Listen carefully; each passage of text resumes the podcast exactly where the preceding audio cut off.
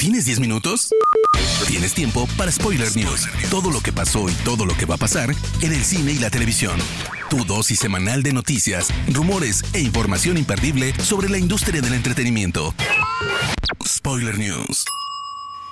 ¿Qué tal gente? Bienvenidos a las Spoiler News, el podcast con las últimas noticias de cine, series y cultura pop.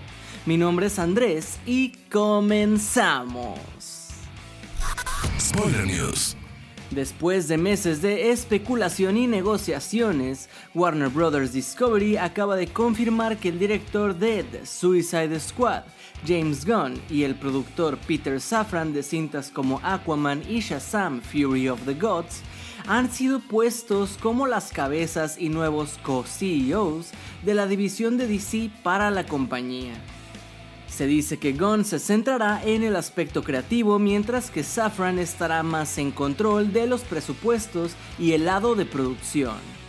Ambos le responderán de manera directa a David Zaslav y serán oficialmente los reemplazos de Walter Hamada, pero también estarán involucrados en la dirección y producción de diversas películas del universo de DC. El acuerdo durará cuatro años y tanto James Gunn como Peter Safran tendrán que trabajar de manera exclusiva con la compañía, de manera que queda confirmado también que el director estará fuera de Marvel tras Guardianes de la Galaxia Volumen 3. Ahora bien, no esperes que sus decisiones se hagan notar inmediatamente. The Hollywood Reporter afirma que no intervendrán en producciones que ya están en marcha o a punto de arrancar el mejor ejemplo de esto es Joker Folie à cuya producción iniciará antes de finalizar el presente año bajo el liderazgo de Todd Phillips, Matt Reeves, Michael DeLuca y Pamela Abdi. Hace unos días nos quedó claro que para Henry Cavill la prioridad en este momento es Superman, pues informó a través de sus redes sociales que la tercera temporada de The Witcher, la cual ya se ha filmado, será su última como el protagonista Gerald de Rivia. Pero además de darnos a conocer esto, nos dice que sí habrá una cuarta entrega de la serie y nos presenta a su sucesor, pues ahora el papel de Gerald pasará a manos de Liam Hemsworth, a quien conoces de franquicias como Los Juegos del Hambre y Los Indestructibles.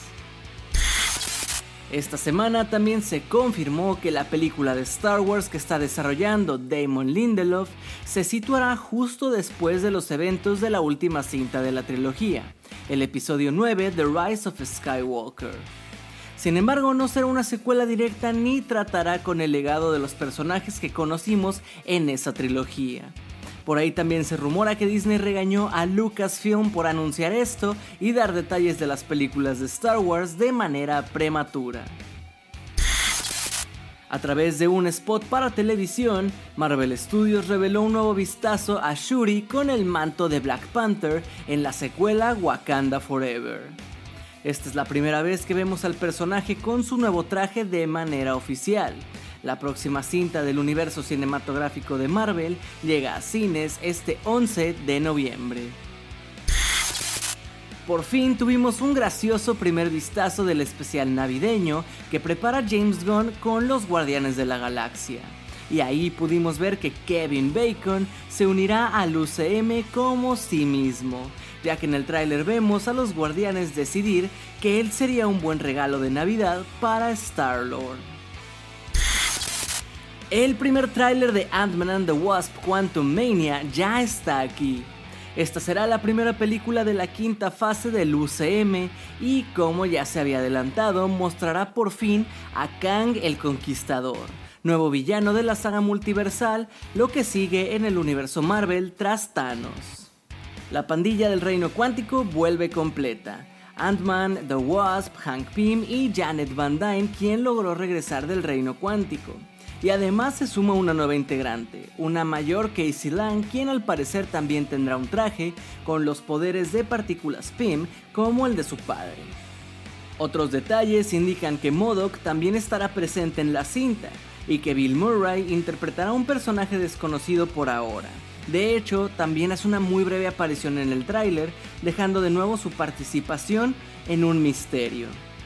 Ant-Man and the Wasp Quantum Mania se estrenará el 17 de febrero de 2023 y marcará el inicio de la fase 5 del universo cinematográfico de Marvel.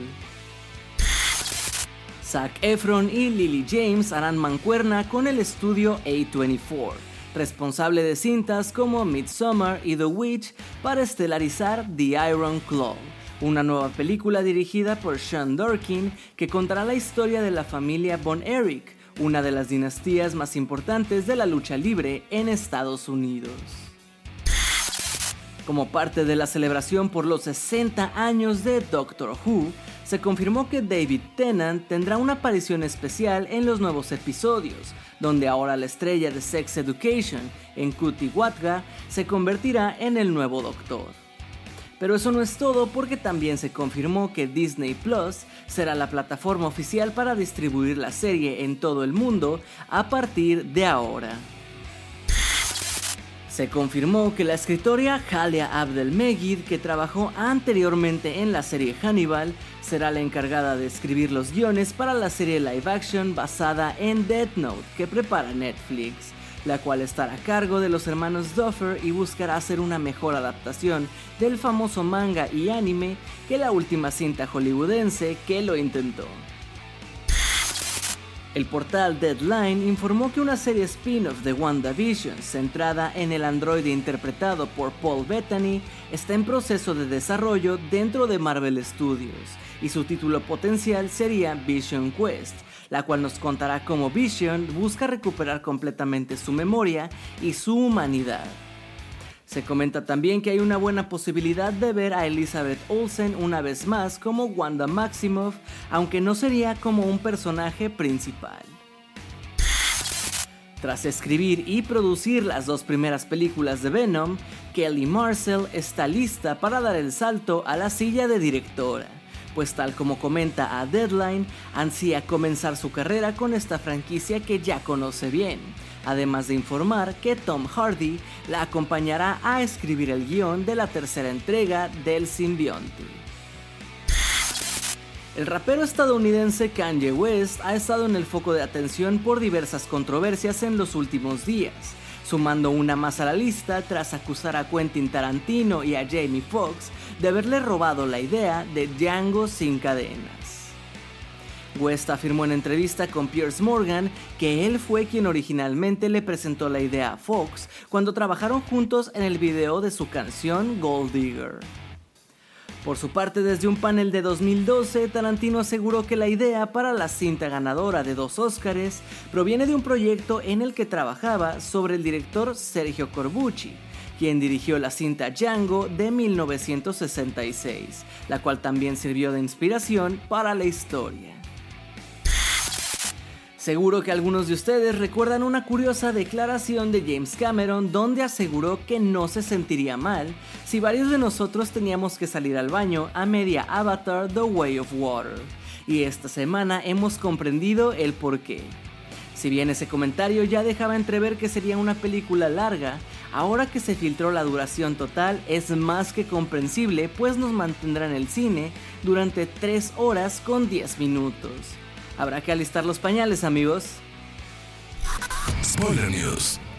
Gente, hasta aquí las noticias más importantes de esta semana. Si quieren estar al tanto de todas y cada una de ellas, por favor sigan a Spoiler Time en todas nuestras redes sociales o vayan a spoilertime.com.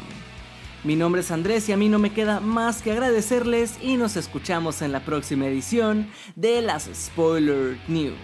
Chao.